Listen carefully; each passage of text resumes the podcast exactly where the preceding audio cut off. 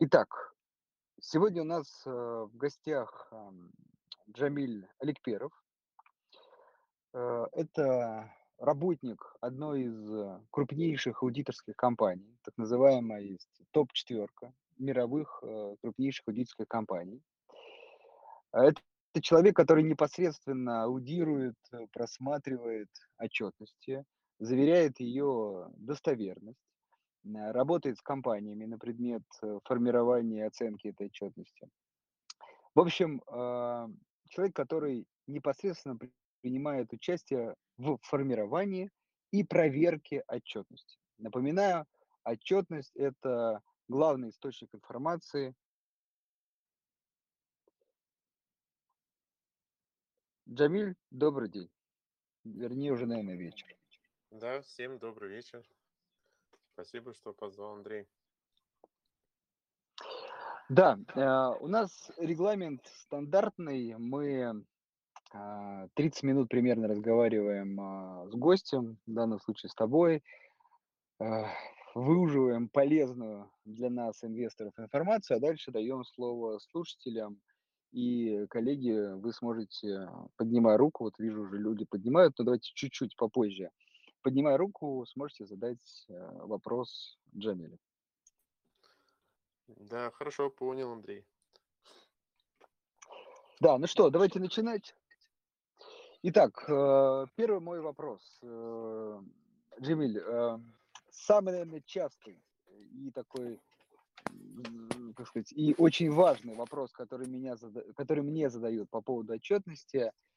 А, все, с одной стороны, понимают, что это главный источник информации, без него никак.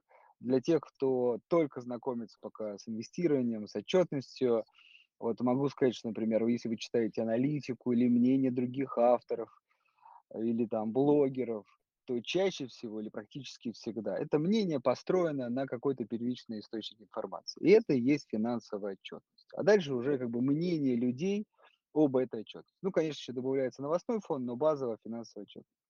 И вот, э, Джамиль, первый вопрос, который меня всегда спрашивают: насколько можно доверять вот этому источнику информации? Насколько можно доверять финансовой отчетности? Особенно, ну вот давайте, давай применительно к тебе, которая заверена крупнейшими аудиторскими компаниями. Мгм. А, ну, смотри, а, как бы с чего хотелось бы, начать, да? А, аудитор в рамках проверки отчетности, да, а, проверяя отчетности, он никогда не может дать стопроцентную гарантию, а, что в финансовой отчетности не содержатся ошибки. А, так как, э, виды ошибки, они, как бы ошибок разделяются, да, то есть, э, а, соответственно, есть просто ошибка, человеческий фактор, а есть, э, мошенничество. А, причем мошенничество в финансовой отчетности намного сложнее отследить, найти, где это было сделано, потому что это умышленная, а, задача, да, а, умышленно руководство фирмы, не знаю, компании хочет что-то скрыть, спрятать и так далее. И поэтому здесь, э, такое найти, а, сложнее, нежели просто, а, случайно допущенную ошибку. Аудитор, а, выпуская аудиторское заключение, вы можете, с любым аудиторским заключением можно ознакомиться. Оно, как правило, идет, а, в составе финансового отчета. Ну, не то чтобы в составе, но в одном документе, да, потому что это все-таки аудиторское заключение- это отдельная вещь, которую выпускает именно аудитор. Если за составление финансовой отчетности, а, отвечает сама компания менеджмент, да, а, то за аудиторское заключение отвечает аудиторская компания. И, соответственно, в каждом аудиторском заключении написано, что, а, аудитор дает разумную уверенность, а, что, м, существенный, очень важный момент, а, существенные ошибки, а, в финансовой отчетности нет. А теперь, а, вопрос о том, что такое существенность. А, потому что, естественно, мы, не налоговая, да, нас не интересуют какие-то маленькие суммы. Если там компания оперирует миллиардами, то мы там на какие-нибудь тысячи рублей можем и не обращать внимания.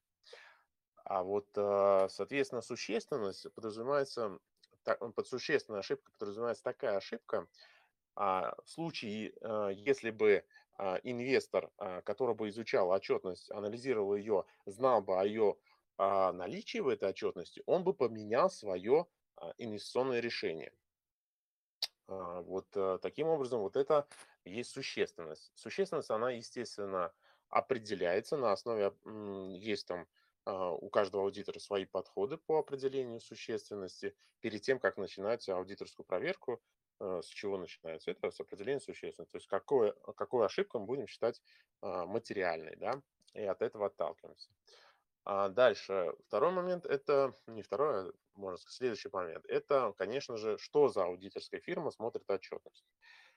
А, естественно, более надежная, скажем так, отчетность считается, особенно ну, на международном уровне, да, если мы говорим, то это аудит, аудиторское заключение выпущено большой четверкой. Да?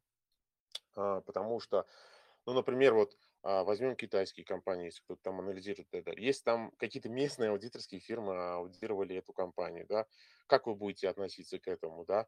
А, как вы можете быть уверены, что это там действительно проведено все по международным стандартам аудита и так далее, да? То есть здесь же имиджевого вопроса не стоит, может, это какая-то там маленькая компания, компания аудиторская, да, ей там заплатили денежку, она выпустила аудиторское заключение и все и ей не важно, сегодня она есть, завтра закрылась.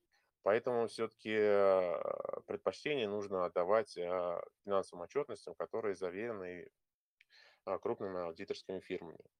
Понятное дело, что там не обязательно Big Four, там есть, э, по-моему, сейчас уже там Big 6, там, ну, то есть э, следующего уровня аудиторских фирм, там, по-моему, Mazars и так далее, да, там, а, вот, они, в принципе, тоже, мне кажется, ну, плюс-минус э, достаточно надежные. Вот, это касается, значит, э, того, как можно ли доверять финансовой отчетности. Другой момент, что э, как бы а вариантов-то особо и нету, да, если вам нравится компания, вы смотрите, кто там проаудировал ее, а, изучили аудиторское заключение, можно ли там доверять, нет ли там ошибок, а дальше начинаете анализировать финансовую отчетность. А, просто, ну, если вы никому не будете доверять, то вы ничего не сможете как бы и никакого принять решения, да.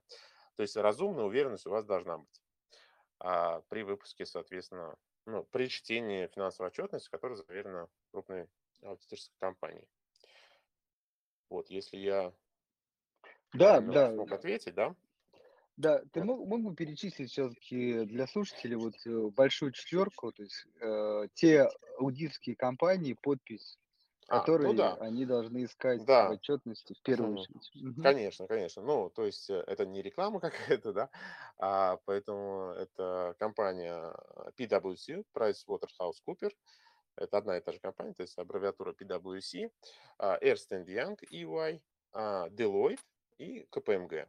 Вот эти четыре аудиторские фирмы, Big Four так называемые. Да, ну Поэтому... чтобы чтобы слушатели да. понимали, да, про какие компании. Конечно, конечно. То есть а, вот а, в первую очередь, конечно, а, ваша уверенность должна расти, если вы видите, да, что финансовая отчетность заверена такими крупными аудиторскими фирмами.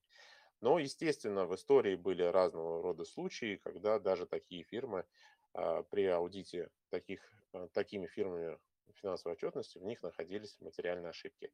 А, поэтому и здесь я заранее сказал, что никто, ни одна аудиторская фирма не может дать стопроцентной гарантии, что там не будет ошибок. Но мы делаем максимальную работу, чтобы а, выдать разумную уверенность. Да, хорошо, это действительно очень важно и такое правильное замечание. Тоже часто говорю, ну, что, угу. да, смотри, что если вы не доверяете отчетность, то, в принципе, тема инвестирования ну, может быть закрыта, ну, либо вы можете инвестировать только в компании, где вы, например, непосредственно, например, знаете там руководство или людей, которые могут как-то изнутри вам дать ну, другой источник информации. Все-таки при инвестировании в публичные компании мы предполагаем, что вы не имеете доступа к внутренней какой-то там информации и получаете ее из открытых источников, а это в первую очередь э, публичная отчетность компании. Конечно, конечно, абсолютно верно. Ну и нужно понимать, да, все-таки а, разумная еще и диверсификация нужна. Вот для этого как раз, если вы разумно диверсифицируете свой портфель, то и даже такой риск в конце концов снижается. Вот. И если вы будете, конечно, в одну компанию все вкладывать, да, риск того, что рано или поздно можно встретить такую э, отчетность, которая будет материальная ошибка, она возрастает. Да, хорошо. А, ну, теперь переходим, мне кажется, к самому такому интересному. Человек, который глубоко разбирается в отчетности, который а, анализирует и смотрит ее достоверность. Знаю, что ты также являешься инвестором. И Мгм. вот э, как бы совмещая эти две, два опыта, э, как непосредственно человек с таким опытом и знаниями оценивает компания. В общем, теперь как бы вопрос, что ты смотришь лично ты в отчетности компании, когда принимаешь решение? А, Да, вопрос такой очень а, непростой, я бы назвал, а, потому что, а, как вам сказать, да, я а, инвестирую уже достаточно давно, а, там больше восьми лет. э, Нет, а, нет, не больше восьми, ну где-то семь, шесть-семь лет. Вот э, так, э, скажем, серьезными инвестициями занимаюсь.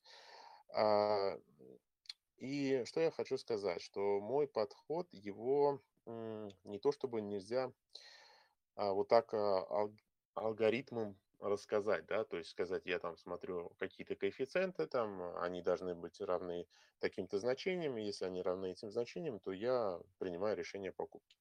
А, наоборот, совсем наоборот, у меня подход не такой. У меня подход, э, можно сказать, наверное, близок а, к, ну вот прям бизнесменам. Вот. А, то есть э, я не думаю, что бизнесмен при решении покупки бизнеса, да, он э, оперирует такими значениями, как какое же значение там P на E или P на S и так далее там а, у компании. То есть он смотрит на сам бизнес, что из себя представляет а, компания, да, бизнес, да, а, то есть бизнес-модель, да, чем занимается компания, какая бизнес-модель у нее. А, Он смотрит, какие перспективы в отрасли, да, в которой компания работает а, и, соответственно, что важно еще, да, это цена входа. Вот, э, вот так вот я бы э, рассуждал. Вот на эти три фактора я разбиваю, да, а, значит, свой анализ э, и принимаю, соответственно, решение. А, у меня нету, как я уже сказал, четких показателей там P на E и так далее. А, но я, естественно, просто смотрю, а, то есть, смотрите, я определяю там, вот мне нравится какой-то там бизнес, да, какой-то сектор в этом бизнесе. Я начинаю просто а, вот брать отчетность и начинаю изучать компанию.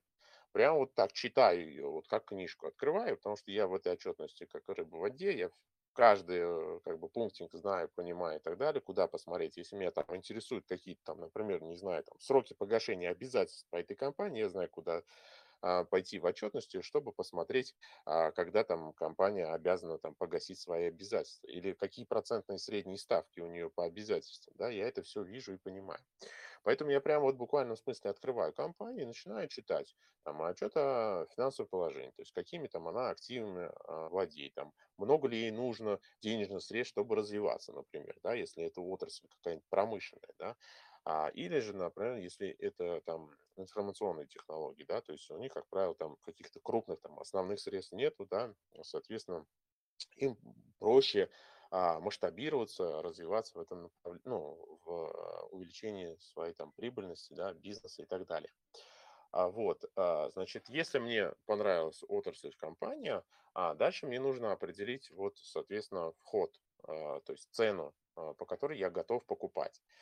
А, сразу, э, скажу, что, э, как бы, э, кто бы вам что ни говорил, не существует такого момента, когда вот самый хороший самый хороший момент, когда купить компанию. Такого не бывает, что вы купили компанию и все вот кто-то ждал именно вас, а, и после этого момента, когда вы купили компанию, она будет расти. Все дождались, что называется. Нет, естественно, такого не бывает. Естественно, у меня разного рода входы в компанию бывали и достаточно высоко покупал, но она там, может быть, и откатывался, я ее подкупал и так далее. Да. Здесь нет ничего зазорного, как некоторые говорят, там усредняться нельзя и так далее.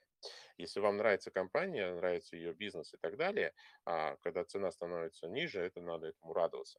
Поэтому, естественно, да, э, что я смотрю, да, там А, значит, если мне нужно определить цену компании, а, я смотрю на, а, допустим, если мы там берем коэффициент P на E, а, он, он там, например, равен 20, да, я должен понимать, там, а темпы роста этого бизнеса какие там, а, выручка с какой скоростью у нас растет, да, а, то есть, если выручка там растет со скоростью там 2% в год а, при там 25 P на E, ну, это достаточно, может быть, и дороговато компании.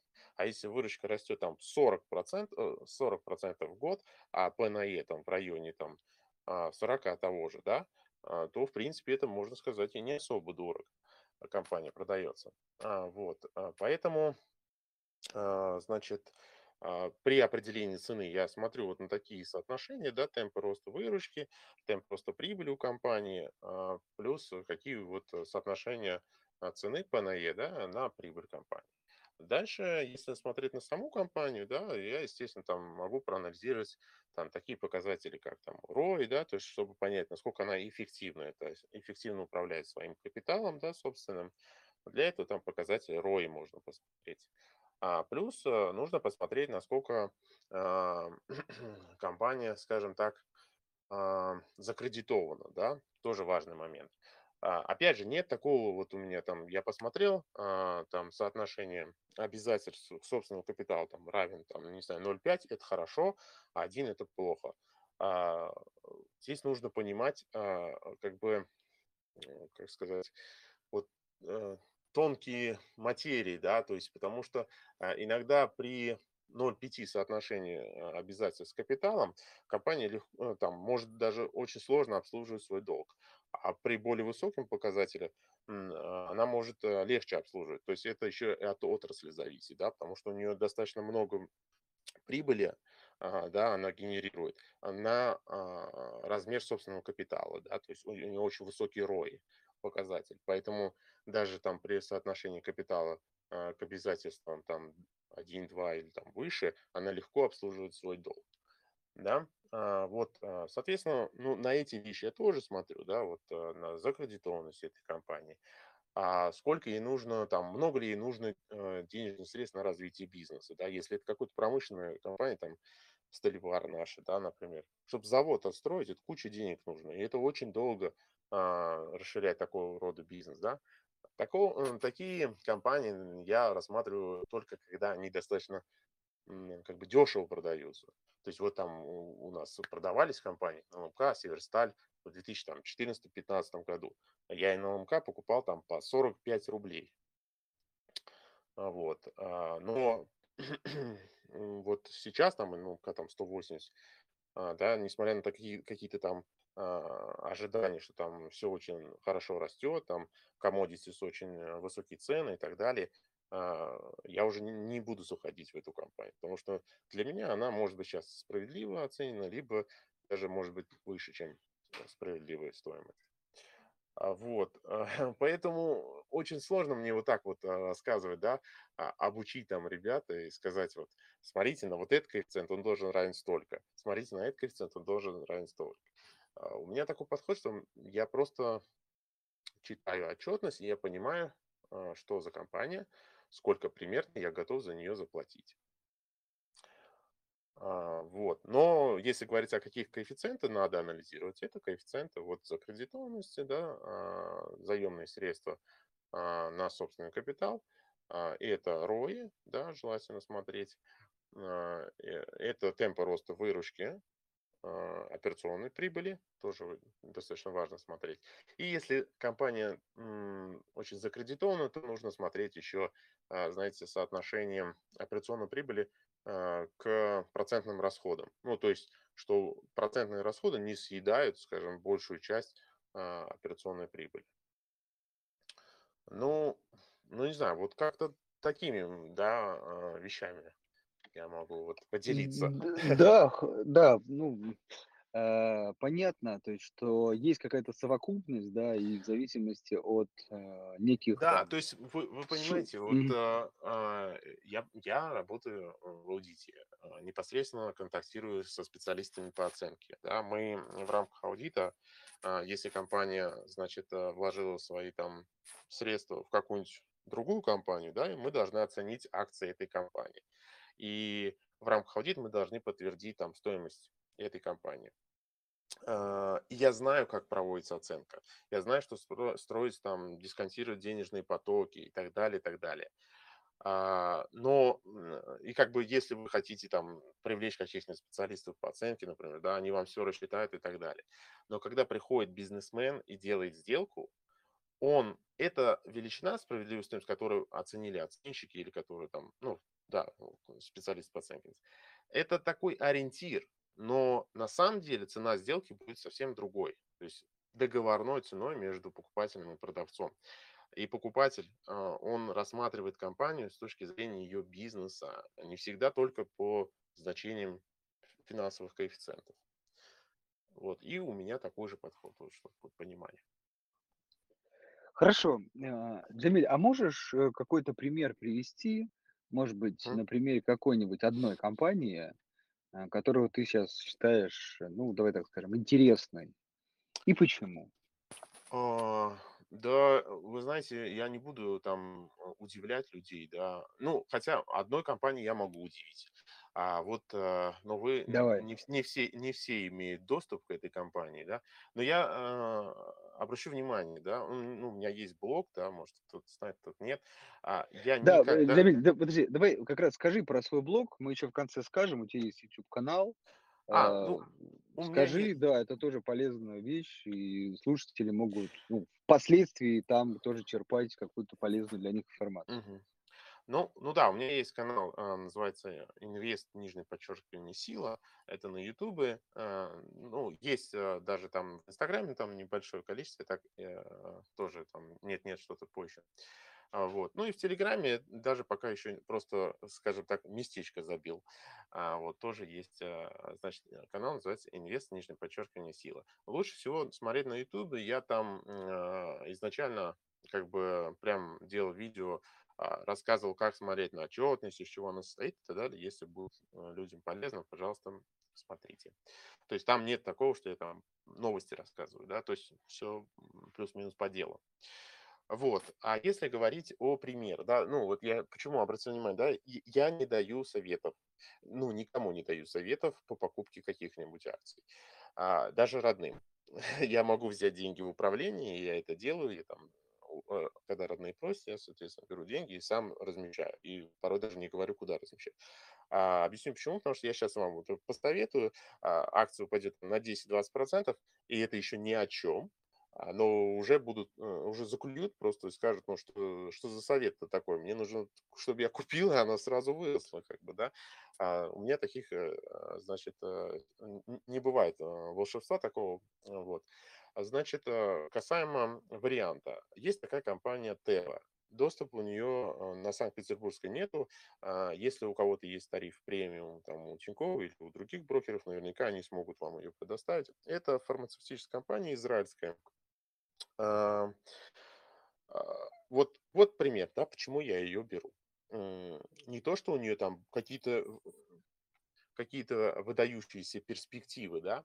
А, Нет, на самом деле а, она на- а, просто на данный момент очень дешевая компания. То есть, чтобы вы понимали, там, там, скажем, э, хоть я и не люблю этот показатель, но показатель EBITDA а, в данном случае, да, она торгуется со значением в районе двух или трех EBITDA для фармацевтических компаний. А с чем это связано? Это связано с тем, что компания а, там в определенные там годы, а, может быть там года 4 назад, а может быть даже чуть больше, невыгодное вложение осуществила там, приобретила, приобрела другую компанию, а, вот, э, синергия, естественно, не получилась, но она стала слишком закредитованной, и помимо этого еще там э, всякие а, судебные дела появились а, а, опиодного характера, да, там в Штатах, если кто-то слышал, знает об этом, да, вот, ее это тоже коснулось. И, соответственно, что произошло? Цена акции очень сильно упала. Естественно, она понесла убытки в части обеспечения, обесценения гудвилла, да, кто знает это, ну, сейчас отдельно рассказывать не буду, да, но при покупке компании, э, стоимость которой вы платите выше чистых активов дочерней, ну, компании, которую вы приобретаете, создает гудвилл. э, по сути говоря, это что-то, ну, это нематериальная вещь, а, вот. И обесценение этого гудвилла привело к тому, что у компании там из года в год были убытки. А, но что я вижу? Я вижу, что я, во-первых, а, прочитал, то есть, чтобы понимать, да, не, не только финансовую отчетность я читаю, но я читаю там презентации этой компании, да, а я участвую там в колах, когда менеджмент проводит и рассказывает о компании. Это очень важный момент, да, если вы являетесь действительно инвестором, да, а, э, что вы должны не только там прочитать финансовую отчетность на какой-то один показатель посмотреть и решить. Вы должны и презентации, где там forward-looking information, да, там они там будущую информацию вам рассказывают, ну, свои ожидания, да, менеджмента там, а, вот, э, и вы начинаете понимать, да, какие перспективы у компании. И здесь я вижу, что на самом деле там компания очень хорошо сейчас э, снижает долговую нагрузку. У нее, значит, э, до 2023 года простроен график погашения долга, причем а менеджмент прямо вот в презентации из года в год пишет, что мы не будем а, делать СПО, да, мы все, у нас достаточно средств, мы генерируем, поэтому размытия капитала не будет, и мы потихонечку-потихонечку снизим нашу долговую нагрузку. Ну, а, соответственно, если долговая нагрузка снизится, то расходы там по процентной снизятся, и все придет а, в нормальное русло, да, и, естественно, а, такая компания фармацевтическая должна переоцениться. Вопрос времени, да, то есть, э, ну, если, не, ну, как бы, естественно, всегда у нас там черный лебедь может прилететь, там, какие-нибудь судебные дела, которые на данный момент не отражены финансовой отчетностью, могут возникнуть. Но если все будет хорошо, тут понятно, что она очень дешево, она выгашивает, и ей ничто не мешает выгашивать свое обяза... А, свои обязательства, да, долг гасить. И поэтому там к 2023 там, или 2024 году, а я очень долгосрочный инвестор, у меня там 5 э, лет вот акции, там 6 лет лежат, и ничего. А, вот, она переоценится. И переоценится она там на, не на 10, на 20 процентов, да, то есть нет смысла заходить в компанию, если у вас м, ожидание, что вот 10 процентов заработаю или 20 процентов заработаю, выйду, и вот я какой молодец. Нет, она переоценится, она переоценится в 2-3 раза. Вот. Вот в таком русле нужно и как бы стараться инвестировать, да, то есть вот пример моей инвестиции. А, вот. Если говорить о... Ну, это не все такого рода, да, но вы понимаете, это вот дешевая компания. А вторую компанию я могу советовать, но ее все советуют, да, и это правильно, что советуют, просто не все держат нужное количество времени, да, вот Alibaba, например, очень а, для IT-сектора а, очень разумную цену стоит, а сейчас она еще и падает. Многие что-то боятся, ждут еще там, когда она еще упадет. Но если еще упадет, еще купите, да, там и так далее. То есть не, вот, вот вам пример. То есть я вам... Это два таких а, очень сильно разных примера. Да? То есть одна очень дешевая, вы, вы выбираете из своих долгов и будет переоценена в каком-то там 2023 году. И вторая а, по понятным причинам до сих пор там инвесторы переживают, какие там перспективы будут в Китае у этой компании. Но я понимаю, что а, Китай, а, у Китая нет смысла обанкрочивать свою одну из самых крупнейших компаний а, ИТ-отрасли, да. Просто вопрос времени, и она тоже переоценится. Это вот как гарантия, там, на 100% она переоценится. Ну, я имею в виду сама компания. Не я 100% даю, да, а что компания вырастет на, на 100%. А, ожидаешь, ожидаешь. Да, а, да. Джамиль, смотри, у меня как раз такой прям персональный вопрос. А вот э, Alibaba, у нее аудитор, э, кто в отчетности? А, слушай, это, насколько я помню, там тоже кто-то из большой четверки, но сейчас не, не- может быть прайсы, по-моему, а, нужно Мгм. глянуть. Ну, Ну хорошо. четверки. То есть Ну, то я, есть, я, э, я мгм. смотрел, это даже у китайских компаний, многих, которые выходят э, в Штатах, размещаются, у них, по-моему, даже одно из требований, чтобы это была компания большой четверки.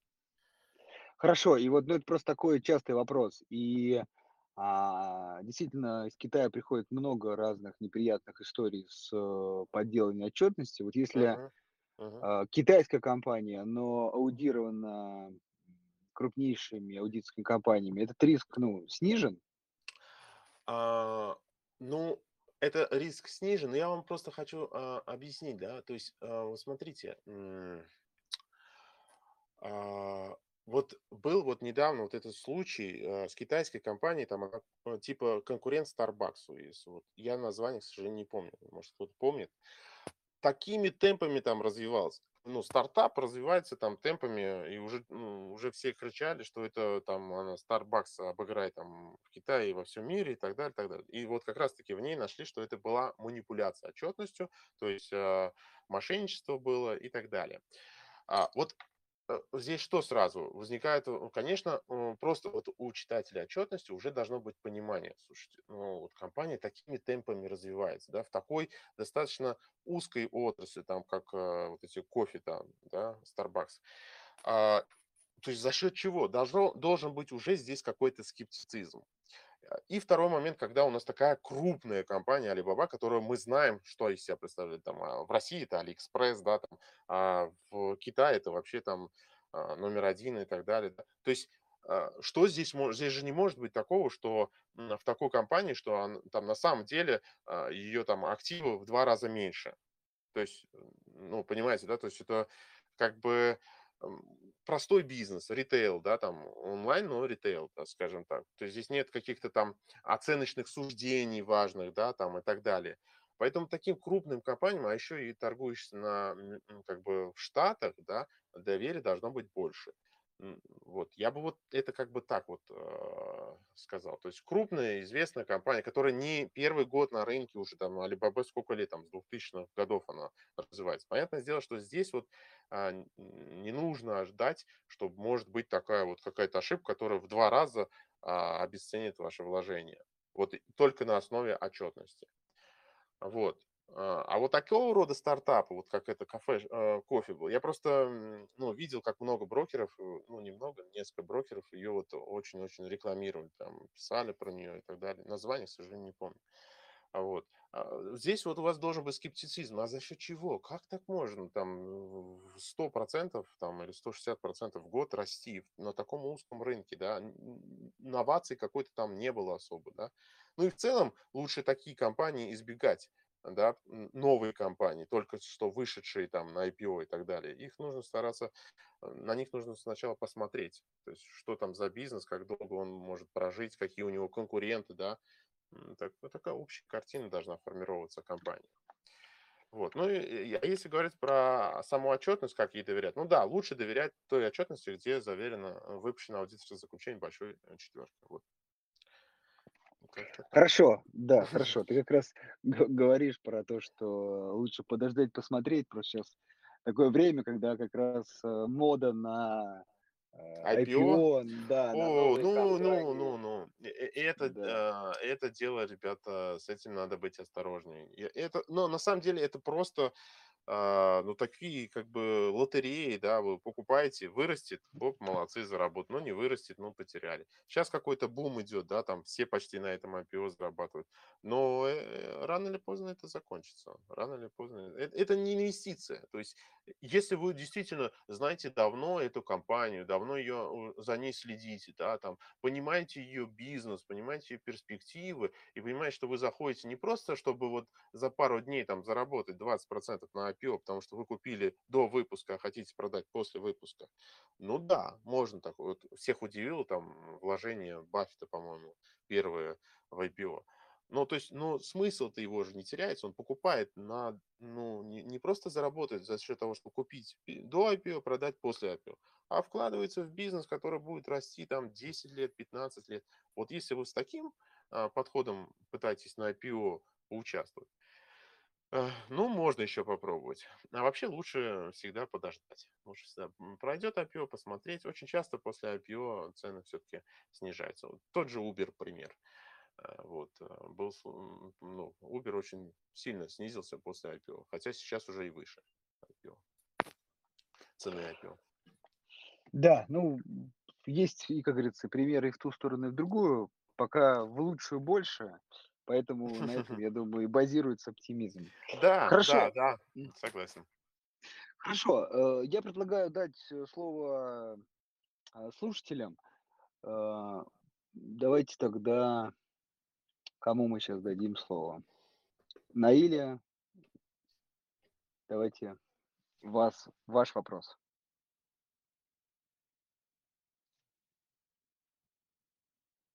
Так, тогда Сергей.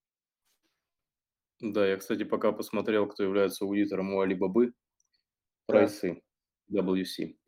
О, Ага. ну, значит, я правильно сказал. Спасибо.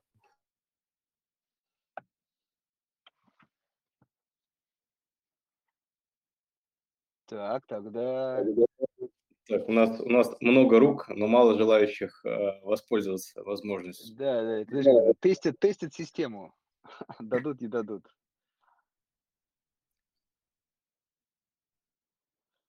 Так, коллеги, давайте... Добрый вечер. Вот, Здравствуйте. добрый. Вас внимательно. А скажите, пожалуйста, вот компания сейчас финика везде. э, Это как компания? Можно надеяться, что будет продолжение или нет? К, ну, Ка- она появилась. Как, как компания называется? Да, я просто не расслышал. Фини- Финику. Финикум, да?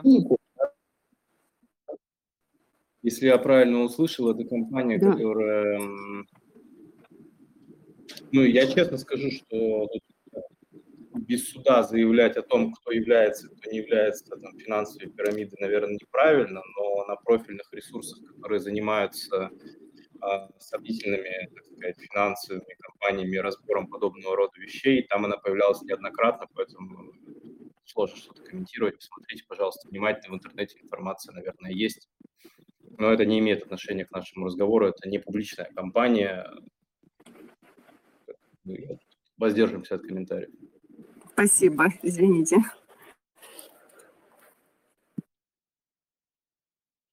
Так. Как-то было много рук, но после сложности темы, видимо, вопросы, вопросов стало меньше. Смотрите, давайте, э, э, Джамиль, я-то спрошу, пока другие участники, вы можете подготовить вопрос. А, вот э, ты говорил немного про, э, вылетел из головы, про, в общем, когда компания покупает другую и переплачивает. Про Goodwill. Про Goodwill, да. Мгм. Да. Вот. Такая же история бывает, я иногда встречаю в отчетности компании, когда э, у компании ну, есть амортизация. Амортизация это обесценение активов, там, ранее купленных, основных средств. Вот. Но при этом я вижу, например, что их траты, например, на покупку оборудования меньше, ну, причем даже иногда так процентов на 30-40 меньше, чем амортизация. То есть кажется, что а, компания как бы не, э, не, недостаточно инвестирует в возобновление, я уже не говорю про развитие, возобновление фондов.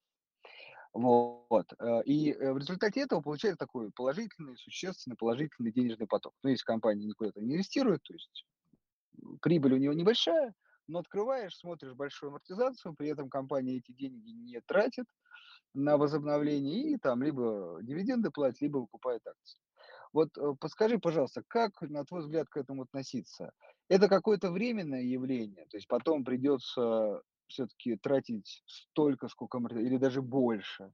Или действительно может быть ситуация, когда компания когда-то давно что-то купила, в этом случае не обязательно другую компанию, а какие-то имущества, теперь она их амортизирует, но э, сказать, не нужно столько денег на восстановление этих фондов, и действительно к этой истории можно относиться как бы положительно. Можно смотреть, то есть, например, не на чистую прибыль в этом случае, а на free cash flow, это свободный денежный поток, ориентироваться на него.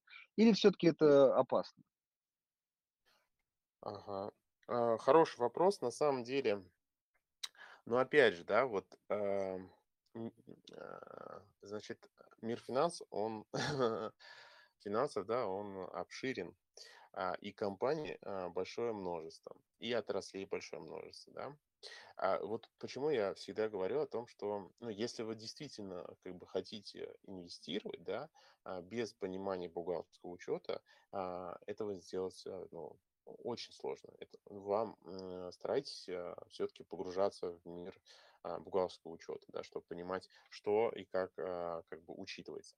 Смотрите, какая ситуация. Значит, вот несколько примеров бывает. А, Например, а, значит, ам, такой случай. А Компания может э, там, э, скажем так, э, занимается логистикой, а, да, переводит, а, переводит там судами. А, вот купила она суды, судно какое-нибудь, да, за большие деньги, там, за 5 миллиардов, например. И вот мы что увидим? Мы увидим в отчете о движении денежных средств вложение в основные средства. Огромное вложение, там, в 2 миллиарда долларов, например. Да? И, естественно, последующие годы а, вот эти 2 миллиарда, они будут амортизироваться э, и, соответственно, а, признаваться как а, расход у нас да, в отчете о финансовом результате. А вот здесь, соответственно, амортизацию, как ты говоришь, ты будешь видеть, что амортизация есть, а расходы на основные средства как бы нету. Потому что что произошло? Потому что такой один большой расход, он когда-то был там 2-3 года назад, они купили вот это там судно, нам перевозит, и дальше а, они его амортизируют. И поэтому м, амортизация в этом случае а, будет как бы больше. А, но это пока судно новое, да. Дальше, естественно, естественно, а, что будет происходить там? У судна какие-то будут поломки и так далее. А, часть расходов там а, на поддержание судна, но это опять же нужно понимать, да, там не все расходы будут отражаться как вложение в основное средство, да, а какие-то будут отражаться просто как расходы не будут признаваться, вот э, если мы говорим про отчет о движении денежных средств, ты просто их не увидишь как приобретение в основные средства. И вот, вот в этом случае, да, мы можем сказать, ну да, здесь как бы мо, может быть э, объяснимая вещь, почему амортизация больше, а, чем вложение в основные средства. А, и ничего такого-то подозрительного вроде бы и не должно быть. А вот другой пример. Это вот э, всем известный пример, это компания Matchel. А, значит, а, что она занимается там добычей угля, там переработкой, а, помимо этого там тоже сталь, сталью занимается, балочный, по-моему, стан установил, там продает и так далее. Но суть в чем? Она э, очень закредитована, да, у нее очень большие, долговая, большая долговая нагрузка. И, по сути, все денежные средства, которые она зарабатывает, она старается направлять именно на погашение, а, соответственно, а, обязательств то есть долга, да, перед банками э, крупнейшими, там, а, ну, все их знают, там, Сбербанк, ВТБ, Соответственно, ну, сейчас там уже немного изменилась структура, но не суть. И получается, что, естественно, она не направляет э, свои средства на, э, в основные средства. И у нее возникла вот эта ситуация, когда ты э, тратишь э, деньги на погашение долга, не возмещаешь э, основное средство, то есть амортизация большая списывается, в основные средства ничего не направляется, денежные средства идут на погашение, но износ основных средств рано или поздно, если ты его не компенсируешь, приводит к каким-то аварийным ситуациям, либо к, а, знаете, там, а, к снижению там, добычи угля, да, тоже может быть. Техника устаревает, уже не может, не, не может справляться там а, со своей прямой обязанностью, скажем так, и поэтому там, соответственно, добыча у компании падает. Да? Э, или там скрышные работы там она должна проводить, она их не проводит, то есть не тратит а, свои средства а, на а, поддержание или возобновление, там, приобретение новых основных средств. Вот эта ситуация, она очень опасная. Но это не говорит, опять же, да, если вы это увидели, что все, все, я больше никогда не буду инвестировать там, в Мэчел и так далее. Но вы должны иметь в виду, что Основное, э, что амортизация это не просто так, как вот некоторые думают, там, и беду смотрю, и все, амортизация, кому она нужна? Нет, амортизация это специальный э, элемент расходов, да, который как бы говорит о том, что они не просто так, и они дальше нужны будут компании, да, то есть она в любом случае должна будет, ну, если это промышленная, например, компания, она должна будет направлять а, эти расходы на, соответственно, покупку новых там основных средств и так далее. Поэтому а, нельзя не обращать внимания на а, амортизацию. Нельзя, ну, как бы, а, нежелательно а, вот, оперировать терминами там и беда. Вот, а, если кто не знает, да, а, это прибыль до а, налогов, процентов а, и амортизации. Я вообще хочу пояснить, вот и беда, она взялась откуда? Она взялась от а, кредиторов. То есть для кредиторов важна и беда. Потому что им не важно, что будет дальше с бизнесом. неважно, э, там не смогут добывать или там поломки будут и так далее, это их проблема, это проблема акционеров. Наша задача лишь бы получить а, наш а, долг, да, который мы выдали, то есть, чтобы нам погасили кредит. И поэтому как можно больше средств они вот э, забирают себе, да, и поэтому они отталкиваются. Ну, окей, сейчас пусть там амортизация идет, на основные средства тратиться компания не будет, и поэтому у нас такая большая и беда, и таким образом компания быстрее сможет с нашим долгом расплатиться и вернуть нам все денежные средства. Для акционеров это не вариант. Не стоит оперировать э, и бедой, потому что для акционеров вы всегда, как акционер, будете учитывать амортизацию. Вот. Особенно это касается промышленных компаний. Да? В любом случае вам э, амортизация нужна будет. А иногда нужно учитывать, что амортизация даже меньше тех будущих расходов на основные средства, которые понесет компания. Вот это тоже важный момент, потому что там действует инфляция, действует курс валют и так далее. Да? Сегодня вы купили судно за одну цену, да? через 5 лет а, рост курса рубля, там, да, инфляция и так далее. Это судно, если вы такое же хотели бы купить через 5 лет, оно будет еще дороже стоить. Поэтому в некоторых случаях даже амортизация, как бы, э, может быть, можно сказать, и немного занижает а, прибыль компании, потому что она не учитывает вот это будущую, будущие расходы компании, да, она, она отражает прошедшие расходы. Вот купили судно и отразили, да, по сути говоря, цену. Но компания, если будет э, в обозримом будущем дальше действовать, ей нужно будет покупать какие-то основные средства. Покупка основных средств, как бы это вот через амортизацию, это расходы.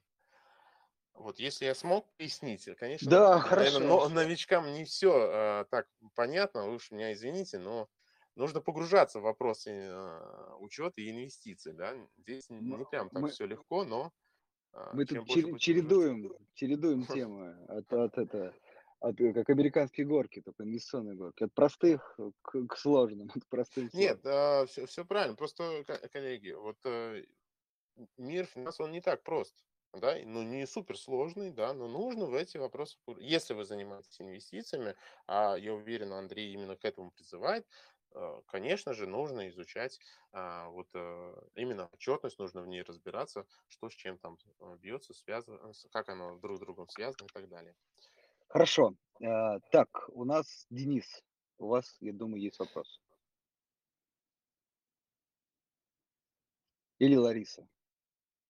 А Скажите, пожалуйста, а, есть вот компании, в которых, э, которые не платят акции, но акции выпускают. Это с какой целью? То есть на росте акций, что ли, зарабатывают или как?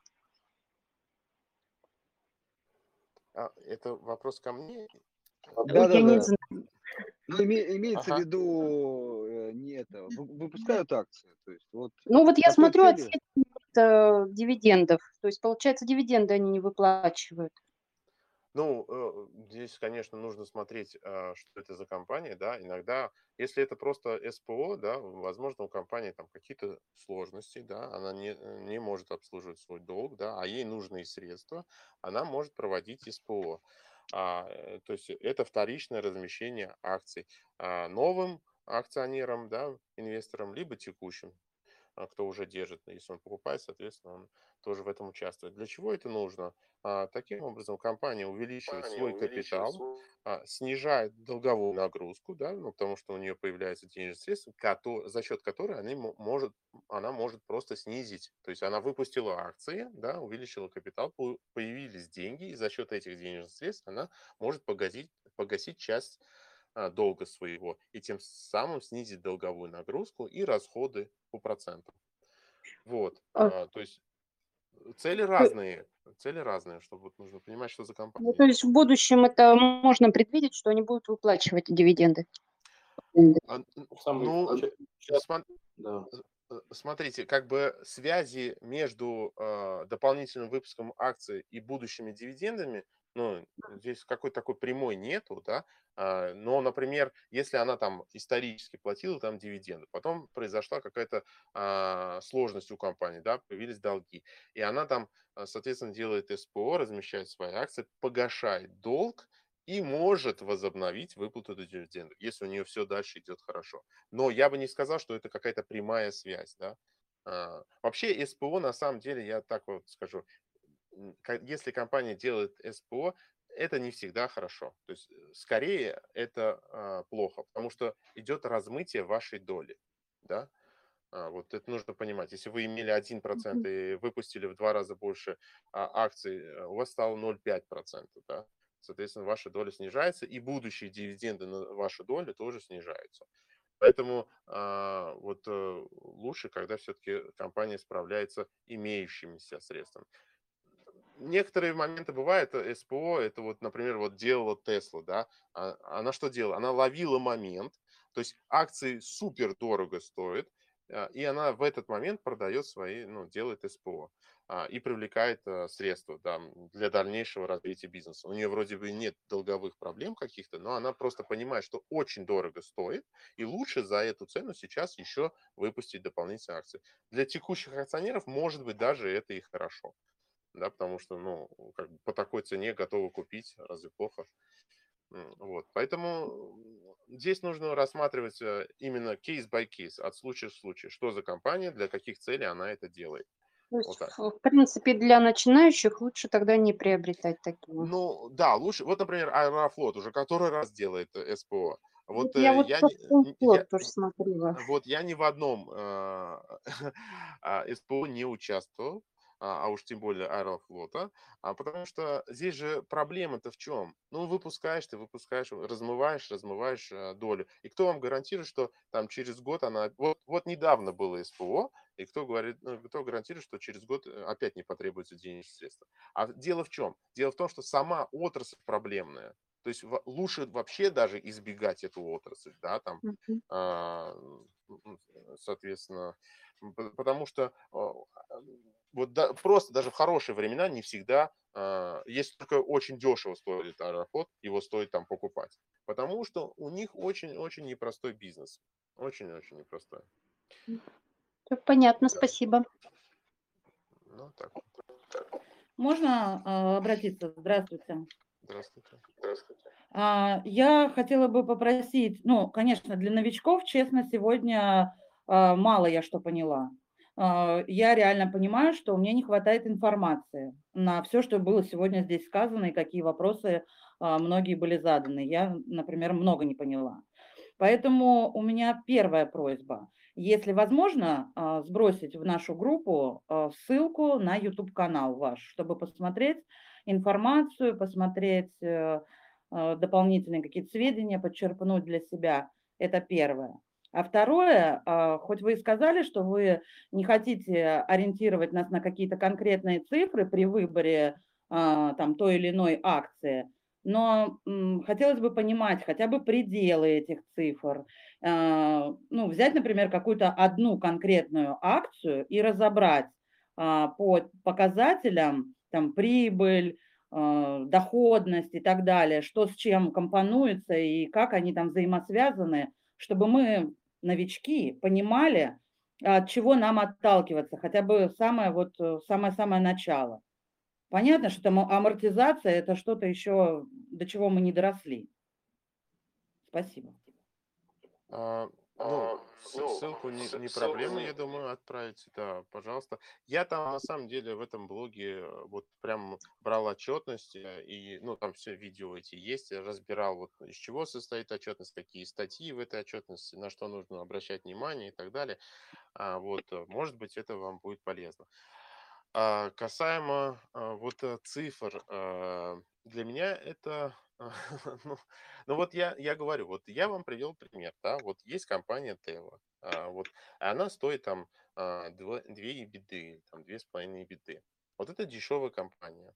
Но это вот эта компания при двух с половиной беды, а, я считаю, для себя комфортной и готов в нее инвестировать и покупать. Если я вдруг увижу какую-то другую Джа- компанию, Джамиль, и смотри, нее... Да, Джамиль, давай немножко Да. пробежимся, потому что на самом Да. деле, ну, как бы ты называешь эти показатели, понятно, что ты добавляешь к ним, потом изучите более подробно компанию, вот, и да, уже э, как бы примите решение. да. Вот, э, давай вот пробежимся. Я буду говорить, а ты как бы там, да, нет. Ну, смотри, в первую очередь Да. ты обращал внимание на закредитованность. То есть, скорее всего, сильно закредитованная компания, ну, как бы, на начинающим инвесторам на первом этапе не нужна. абсолютно точно. Вот, вот давай, что такое сильно закредитованная компания? А Я помню, мы с тобой обсуждали, это долг, такой, ну, долг компании к капиталу, собственный капитал компанию. Если превышает 2, ты говорил, или даже 3, вот можешь сейчас поправь меня, это уже э, большой уровень закредитованности, то есть стоит, ну, на первом этапе избегать. Э, Ну, да, ну, если мы говорим вообще о компании, ну, нормальный уровень э, долга это 0,5. То есть э, 0,5 соотношение к 0,5. капиталу. Да, Долг к то есть, капиталу? да, это а, нормальный уровень долга.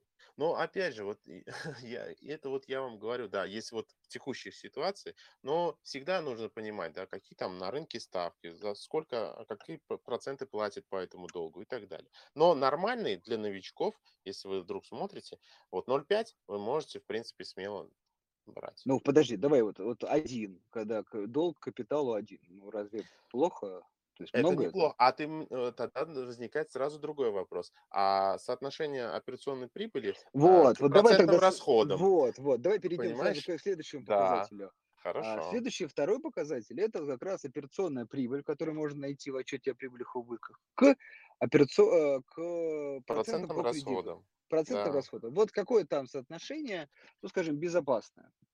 Ну, ну, я не знаю, ну, например, там 5. Вот нормально. Более, 5. более пяти, более, тут надо сказать, Да, более да, пяти. да. То есть, ну, это такой комфорт, то есть, понимаете, это должна там при- прибыль в два раза уменьшиться, и еще нормально обслуживается процентом. Ну, Вот, хорошо, Поэтому вот, вот 5 это ориентир, более пяти. Мы пока берем самые Ну, консервативные да, хорошо, варианты. да, да, можно То есть, так, сма- наверное. э, то есть э, долг, э, долг, например, к капиталу, там, пусть даже один к одному, но при этом сразу смотрим на обслуживание кредитов. То есть операционная Да, прибыль. да, обслуживание обязательно нужно смотреть, обязательно. Это Хорошо. Да. хорошо. Вот э, далее. То есть мы определили, компания не закредитована. Дальше. Дальше ты четко сказал, я с этим согласен. Например, мы смотрим на показатели выручки. Желательно, чтобы у компании исторически не падала выручка, чтобы компания не теряла рынок. Ты с этим согласен? А, Да, да. Либо вы должны понимать, почему падала выручка. Ну упала. да, ну или, например, Да. там нефтяная компания э, в каком-нибудь 15-16 году, у нее упала выручка, потому что цена на нефть упала. Да. Вот, ну вот, ну можно как бы как её, упро- Ну, стабильная начать. выручка, да, стабильный Да, какой-то должен быть рост выручки, да. ну и может быть не обязательно рост сейчас, пойми, сейчас все сразу отсеют компании стоимости. Не падающая. Не, ну роста в 1-2% это уже хорошо. Ну да, 1-2%. Хорошо. Дальше, э, что с прибылью? Вот ты как, э, прибыль тоже должна быть стабильна или все-таки некая волатильность допускается? А, с- Что-то шум. А, с- с- прибылью здесь э, вопрос такой. Конечно, желательно, чтобы она была стабильной. А, Желательно тоже, чтобы а, чем меньше волатильности, тем лучше, да, например, там, не знаю, МТС наш, да, такой стабильный Мгм. бизнес стоящий, вот. А, Лучше так. Но опять же, если вдруг вы видите, в какой-то год была просадка, нужно понять, почему она была. Разовая бывает, там убыток какой-нибудь был, э, не знаю, судебные издержки какие-то понесли и так далее. Вот. Но да, Хорошо, с- ну, ну вот смотри, получилось незакредитованная компания, да, желательно со, со стабильно, со стабильно, либо даже слегка, ну и если ну, быстро растет, даже лучше выручкой, желательно с такой же стабильной, чистой или растущей чистой прибылью. Если есть какие-то разовые просадки, надо понять, в чем причина. Возможно, причина, ну я просто себя говорю, внешнего фактора, то есть упала да, цена на да, продукцию компании, разовый штраф, какой-нибудь там форс-мажор, вот, например, ГМК Норникель и так далее. Да, если точно. это разового характера, то не страшно. Не разовый, особенно когда спад повторяется второй, третий год, и вы как бы читаете, и там нету каких-то разовых э, факторов. Или я еще люблю говорить, у конкурентов нету такого спада прибыли, да, в той же отрасли. Значит, проблема в этой компании. Мгм. А, э, соответственно, и, ну, вот можно последним закончить, это прям, еще раз, понятно, что надо дальше изучать. Вот мы видим незакредитованную компанию со стабильной выручкой, чистой прибылью. Теперь нам нужно понять ее стоимость. Вот ты для себя примерно, понятно, это среднее платье, а, например, для иностранных компаний P на E какой считаешь приемлем, какой для российских? Для себя, еще раз вот. Ну, для российских, наверное, там 5. ПНЕ должен быть. Не, Э, не выше 5. менее, менее 5. Да, не выше менее 5. 5. Не Так, выше. хорошо. Для иностранных, ну, для американских примеров. Ну, а, ну, не знаю, ну, наверное, не выше 20. Вот. Не выше 20. А, Не выше 20. Да, При наверное, этом я бы так сказал. э, я, наверное, буду прав, ты согласишься. Если вы видите, что бизнес компании растет очень бурно, то есть растет бурно выручка, растет чистая Ну, но это прибыль, уже другой случай, да. да, да, возможно, вы надо будет закладывать как бы немножко прогнозную прибыль, да. Да, да. Ну, вот, например, я реком- ну, не рекомендовал, а просто называл компанию Alibaba. А, у нее очень высокие темпы роста выручки, и там цена там P на E там 25 или там, ну, около того. Ну, то есть очень хорошая цена.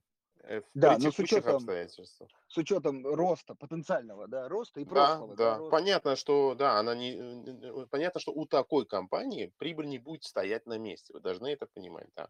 Она э, в этом году это 25, а на следующий год у нее прибыль вырастет там на 50%, и, естественно, коэффициент P на E уменьшится там до 18, например. Вот, и так далее. То есть, Ну, давай это тут такое чуть-чуть оговоримся все-таки, но я все-таки хочу на это акцентировать, что нам, мы как бы считаем, что будет расти, да, тут, ну, да, ну, конечно, 100% гарантии нет. никто не дает, да, да. А, Никто не дает здесь. Я поэтому говорю, здесь, ну, мы вот сейчас все назвали, вот такие коэффициенты, да, но я бы все-таки предостерег э, в том плане, что вот сейчас вы возьмете, там а, есть э, очень много приложений, отфильтруйте эти все компании по текущим значениям, которые мы сказали, и вы их все купите. Ну, подожди, смотри, смотри, ну, а могут люди же, ну, давай четко скажем, не купить, а как бы, часто вот вопрос мне нормально, а с чего начать, да, с чего Да, начать? да. Вот, начать именно с этих компаний. Да, да, можно так вот э, начать э, читать их отчетности, чем они занимаются, какой бизнес, какие перспективы, какие конкуренты. То есть вы должны анализировать компанию. Это не, не просто посмотреть на коэффициент P на E. Вот, э, я вот к этому призываю. Серьезный, а, фундаментальный анализ. Либо а, для новичков начинайте, ну, не то чтобы совет, опять же, но для новичков проще, если сложно пока там с финансовой отчетностью и так далее, можно а, начать с ETF, да, индексные фонды. У нас э, уже хорошее развитие в этом. И потихонечку продолжать там, взяли какую-то компанию, проанализировали, понравилось, небольшую инвестицию сделали в нее и так далее. То есть и таким образом погружать себя в этот э, большой мир финансов.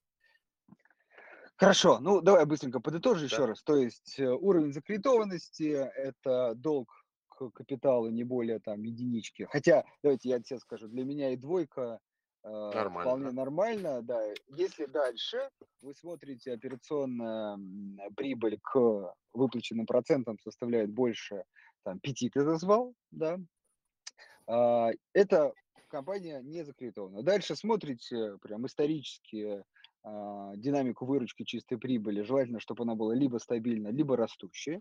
По чистой прибыли возможны разовые просадки, но надо почитать, понять, почему, с чем они связаны. Если это внешние разовые факторы, окей. Дальше вы посмотрели P на E, ну я там смотрю E на P, давай, ладно, не запутаем людей пока, P на E, да, э, до 5 э, Россию. смотр Россию, до 20 Америку. Если при этом вы видите, что бурный рост, ну там выручка растет, например, более 10% в год и более, то, возможно, нужно как бы учесть этот дальнейший рост, то есть будущую прибыль, и использовать в Е на П. Е это, кстати, это чистая прибыль, П капитализация, стоимость компании. Нужно использовать не текущую Е, а прогнозную. Вот этот простой скринер позволит вам, внимание, отсеять компании для того, чтобы с чего-то начать. А дальше, вот хорошее сравнение, я люблю говорить, вы начинаете читать а, компанию как книгу. То есть годовой отчет, э, финансовый отчет открываете, чем занимается, что производит, какое место в отрасли. Я бы к этому скринеру еще добавил, желательно а, крупное по выручке, то есть, ну, например, для Америки там больше 10 миллиардов долларов выручка для начала, для России там больше 50, может быть, больше 100, то есть лидеры отрасли, желательно занимающие там первое, какое-нибудь второе, третье место. Вот с этого можно начать. Ну и дальше, как ты правильно сказал, купить, и, как я люблю говорить, интерес еще больше проснется Да, да. почитать про эту компанию. Да, я, я полностью вот, вот такой подход, мне кажется, очень правильный и э, такой достаточно фундаментальный. Я, э, Да, да, я это за него. да, это действительно важно, потому что, э, ну, новичкам кажется, вот когда они видят вот уже конечную, как им рассказывают, как в идеале должно быть, да, там прям с чтением и анализом отчетности, там, гудвилл и все остальное, амортизация, кажется, что туда не дойти. Вот. Мгм. Но если идти вот действительно пошагово, то на самом деле не заметите, как вы э, к этому приблизитесь и уже будете, э, так сказать, на подобных этих, вы- ну, на, на подобных мероприятиях задавать сложные вопросы. Ну да, общем, вот, да, так и есть. Да, э, Джамиль, тебе Э, огромное спасибо. Да, Дим. Да, да, я хотел просто добавить, что этот все ты очень правильно сказал, потому что мы давно с тобой занимаемся именно работой с э, клиентами. Я помню, когда, собственно, наш коллега Назар начинал свой блог, и э, там первые видео по тому, как, собственно, инвестировать с подходом фундаментальным, начали на YouTube у него появляться. Клиенты, которые впервые их смотрели, уже сейчас сами имеют телеграм-каналы и YouTube-видео, то есть э, как бы, которые еще по уровню как бы, проработки вопроса, я думаю, что далеко позади оставили тот материал, который был изначально, поэтому действительно времени проходит относительно немного, то есть было бы желание, что называется. Да, и это дело затягивает. Если вы уже погружаетесь, то, соответственно, все больше и больше хочется вам нового узнавать. Да, я, наверное, еще, знаете, что добавлю, э, что не заметите, как, э, ну, действительно сейчас такой бум э, спроса на инвестиции, на, на инвестирование, и я думаю, что вот все больше и больше этой информации будет полезной, и чем больше люди, люди будут интересоваться, а, может быть, даже в ближайшем будущем вы, возможно, будет, знаете, такой разговор где-нибудь на какое-нибудь празднование, день рождения, э, не только там, знаете, какие-нибудь там о там, спорте, там, политике, международных отношениях, а еще о том, что ты купил, что ты держишь в портфеле и почему. Ну Вот. да. Так что эм, я думаю, что эту дорогу можно осилить. Важно действительно идти потихонечку. Вот э, мы сегодня и короткий вариант э, рассказали, и к чему стремиться тоже озвучили. Джамиль, тебе большое спасибо. Вам спасибо большое, что Джамиль. позвали. Да. Я бы, наверное, в завершении еще хотел сказать, что мы стараемся чередовать, как вы заметили, такие мероприятия, которые мы проводим вот по вторникам и четвергам в 6 часов вечера. То есть у нас есть и, скажем так, материал более сложный, да, но тем не менее очень полезный, особенно для тех, кто уже а, сделал первые шаги в инвестировании. И мы делаем сессии вопросов и ответов, где можно задавать, в принципе, любые вопросы, даже самые а, такие базовые, самые для начинающих. То есть в этом плане мы стараемся а, мероприятия, так сказать, компоновать, чтобы было интересно всем. Понятно, что какие-то темы, да, их невозможно рассказать просто, да, то есть они требуют какого-то уровня все равно базовой подготовки и какого-то опыта работы с рынком, поэтому, но мы, тем не менее, стараемся. Надеюсь, что для вас это было полезно. Да, и в конце скажу, что в четверг э, у нас как раз будем более простые вещи обсуждать, поэтому приходите и задавайте вопросы. Спасибо, было очень полезно. Да, вам спасибо. Вс- Всем всего доброго. До свидания. Всего доброго. До свидания.